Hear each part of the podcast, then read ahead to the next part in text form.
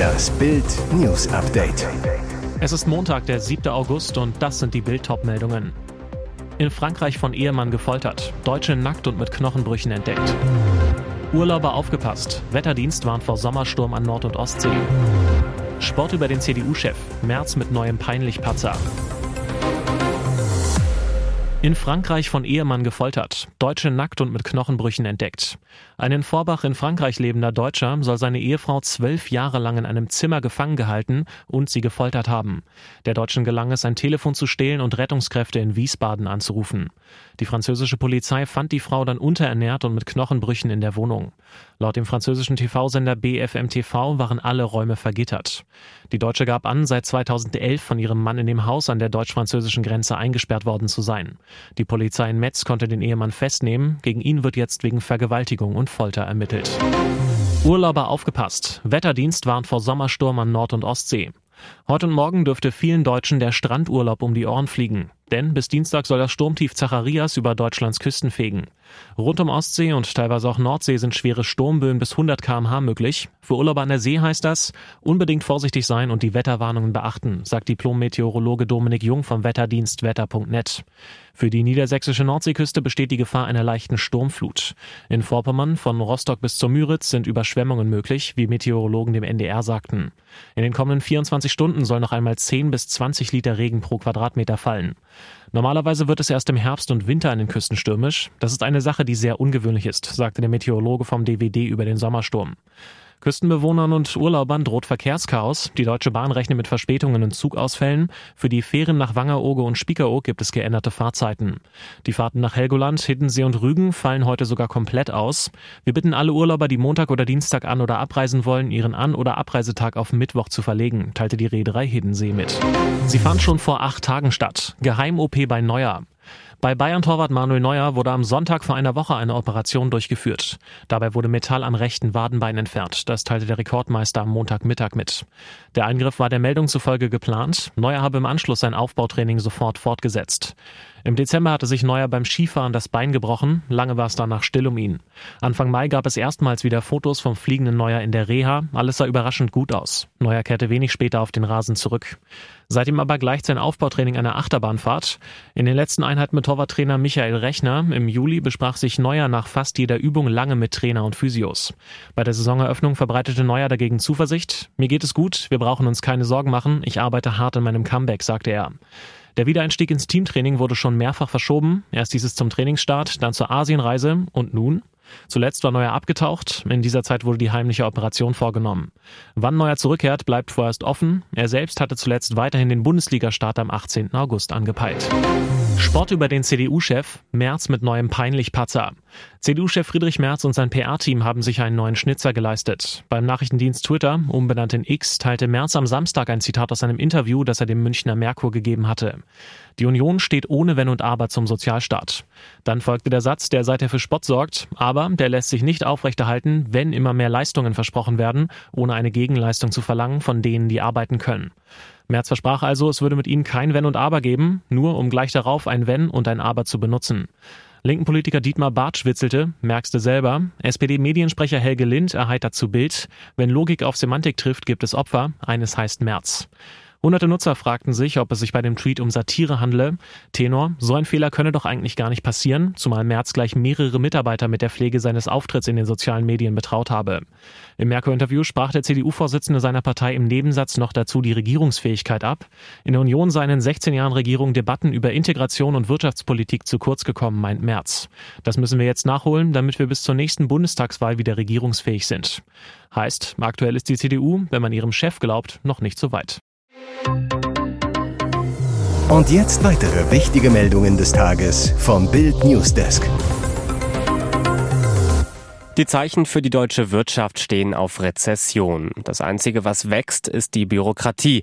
2022 lagen die Kosten für die Wirtschaft, die von der Bürokratie des Bundes verursacht wurden, bei 51 Milliarden Euro, schätzt die Bundesregierung.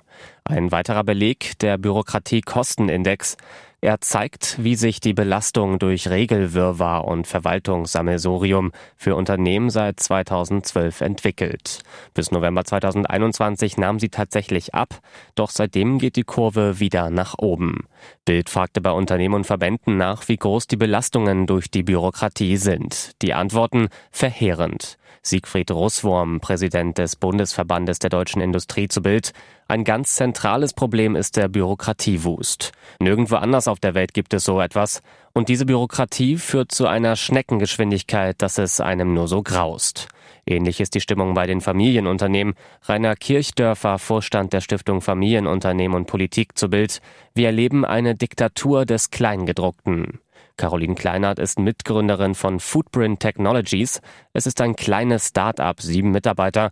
Die Bürokratiebelastung indes ist riesig. Beispiel, vom Bund gibt es eine Forschungszulage, um die Personalkosten fördern zu lassen. Für den Antrag müsse rückwirkend seit 2020 detailliert erklärt werden, welche technischen Schritte das Unternehmen unternommen habe und warum. Was ich alles zusammenrechne mit den ganzen Arbeitszeiten, dann kommen wir schon auf rund sieben Prozent unseres Umsatzes, die wir für Bürokratie ausgeben, rechnet Kleinert vor. Den ganzen Artikel lesen Sie auf Bild.de. Die Deutsche Post darf das Briefporto nicht vorzeitig erhöhen. Ein entsprechender Antrag sei abgelehnt worden, teilte die Bundesnetzagentur am Montag in Bonn mit. Der Konzern hatte das Schreiben im Mai eingereicht, um das Porto schon 2024 erhöhen zu dürfen und damit ein Jahr früher als vorgesehen. Daraus wird jetzt aber nichts. Den Antrag hatte die Post im Mai mit höheren Kosten begründet, etwa für Personal und Energie. Nach Prüfung der eingereichten Daten teilte die Netzagentur aber mit, dass die Post die Kostensteigerung nicht hinreichend nachgewiesen habe. Das Porto erhöht sich in der Regel alle drei Jahre. 2012 kostete ein Standardbrief im Inland noch 55 Cent. Heute sind es 85 Cent. Das Unternehmen darf das Porto nicht auf eigene Faust ändern, sondern ist dabei auf die Zustimmung der Bundesnetzagentur angewiesen. Ihr hört das Bild News Update mit weiteren Meldungen des Tages. Eine Gemeinde steht unter Hausarrest. 400 Bewohner sitzen in ihrem Dorf fest. Kein Supermarkt, kein Bäcker und keine Möglichkeit, das Dorf zu verlassen. Langendembach im Saale-Orla-Kreis steht unter Hausarrest. Eine Baustelle im Nachbardorf Kleindembach schneidet etwa 400 Bürger von der Außenwelt ab.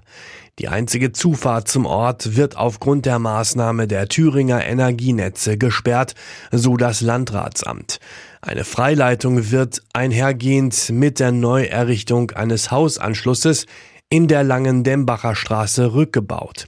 Gleichzeitig wird ab Dienstag in Langendembach am Trinkwassernetz gearbeitet. Das Landratsamt lehnte die Sperrung zuvor zweimal ab. Zur Abwehr einer möglichen Gefahr sei sie nun aber unumgänglich und nicht länger aufschiebbar. Deshalb wird die Zufahrt nach Langendembach von Montag bis Freitag 7 bis 17 Uhr nicht möglich sein. Eine halbseitige Sperrung wurde geprüft, ist aber durch die geringe Breite der Straße nicht möglich, so Bürgermeister Lars Fröhlich. Für Notfälle wie Einsätze von Feuerwehr oder Rettungsdienst gäbe es aber einen Plan zur Abdeckung von Baugruben. Bild besuchte das Einbahnstraßendorf, ließ sich die Situation von den Bewohnern erklären. Rentner Manfred Blumenstein, das betrifft uns sehr, weil meine Frau und ich dienstags und donnerstags zur Therapie müssen. Die können wir nicht wahrnehmen, weil wir einfach nicht wissen, wie wir dahin kommen. Tragischer Unglücksfall, Daimler-Vorstand überraschend gestorben. Daimler Truck Finanzvorstand Jochen Götz ist tot. Der 52-Jährige ist am Samstag bei einem tragischen Unglücksfall ums Leben gekommen, hinterlässt eine Frau und zwei Kinder. Das teilte der Konzern am Sonntagabend mit. Zur Todesursache wollte Daimler keine näheren Angaben machen. Götz saß seit gut zwei Jahren im Vorstand und führte die von Daimler, heute Mercedes-Benz Group, abgespaltene Lkw- und Bussparte an die Börse. Jochen Götz war Daimler Truck mit Herz und Seele, sagte Vorstandschef Martin Daum. Menschlich wie beruflich sei sein Tod ein riesiger Verlust. Götz hat sein gesamtes Berufsleben über 36 Jahre im Daimler-Konzern verbracht, von der Lehre zum Industriekaufmann über verschiedene Finanz- und Controlling-Funktionen, zumeist in der Nutzfahrzeugsparte bis in den Vorstand. Hier ist das Bild News Update. Und das ist heute auch noch hörenswert. Ministerin sah ihre Politik in Gefahr. Baerbock geht gegen Komiker vor. Über diese Parodie konnte Außenministerin Annalena Baerbock gar nicht lachen. Der Twitter-Account Außenministerin Parodie Annalena Baerbock wird seit Wochen immer größer. Mittlerweile folgen der Satire-Seite mehr als 44.000 Menschen. Regelmäßig bekommen die Scherzbeiträge mehr Gefällt mir Angaben als das Original. Die anonymen Komiker nehmen die Außenministerin fast täglich auf die Schippe. Auf dem Parodie-Account hatten holprig ins Englisch übersetzte Redensarten Hochkonjunktur, ebenso Seitenhiebe gegen Baerbocks Feminismusagenda. Zuletzt erteilte die Parodie-Außenministerin ihren Twitter-Abonnenten kurzerhand Sonderrechte. Sie gebe in Absprache mit dem Auswärtigen Amt bekannt, dass alle Follower des Accounts ab sofort diplomatische Immunität im Ausland erhalten. Ein harmloser Scherz, von wegen. Im Auswärtigen Amt herrscht Unmut. Denn bei flüchtiger Lektüre sei der Account nicht unmittelbar für jeden als Fake erkennbar gewesen. Heißt, man hatte Angst davor, dass Regierungen anderer Länder diese Parodie-Tweets für echt halten könnten. Der Account wurde daher kurzzeitig gesperrt und seit diesem Wochenende steht an zweiter Stelle des Accountnamens das Wort Parodie. Mehrere Verletzte in Wuppertal. Audi schleudert in Kindergruppe. Ein kleiner bunter Schuh liegt auf der Straße. Er gehört zu einem von vier Kindern, die auf einem Bürgersteig von einem Audi RS Q8 erfasst wurden. Im Hintergrund kümmern sich die Rettungskräfte um die Verletzten. Eines der Mädchen wird auf einer Trage zum Rettungswagen transportiert. Schlimmer SUV-Crash in Wuppertal. Gegen 16.20 Uhr alarmierten Zeugen, Polizei und Rettungskräfte über den Unfall im Stadtteil Heckinghausen. Der Fahrer des schweren Audi hatte zunächst bei Rot an der Kreuzung gehalten. Als der 23-Jährige bei Grün anfuhr, verlor er die Kontrolle über den SUV, krachte in den Eingangsbereich eines Mehrfamilienhauses. Danach schleuderte er weiter über den Bürgersteig, erfasste eine Gruppe von drei Mädchen, zwölf, zwölf und drei, und einem Jungen, ebenfalls zwölf. Die Kinder wurden nicht lebensgefährlich verletzt, kamen aber ins Krankenhaus. Der Audi-Fahrer blieb bei dem Unfall unverletzt, erlitt aber nach einer Auseinandersetzung mit aufgebrachten Angehörigen der Kinder leichte Verletzungen. Die genaue Unfallursache ist noch unklar, vermutlich hatte der junge Mann aber zu schnell beschleunigt. Außerdem besteht der Verdacht, dass er unter Drogeneinfluss stand.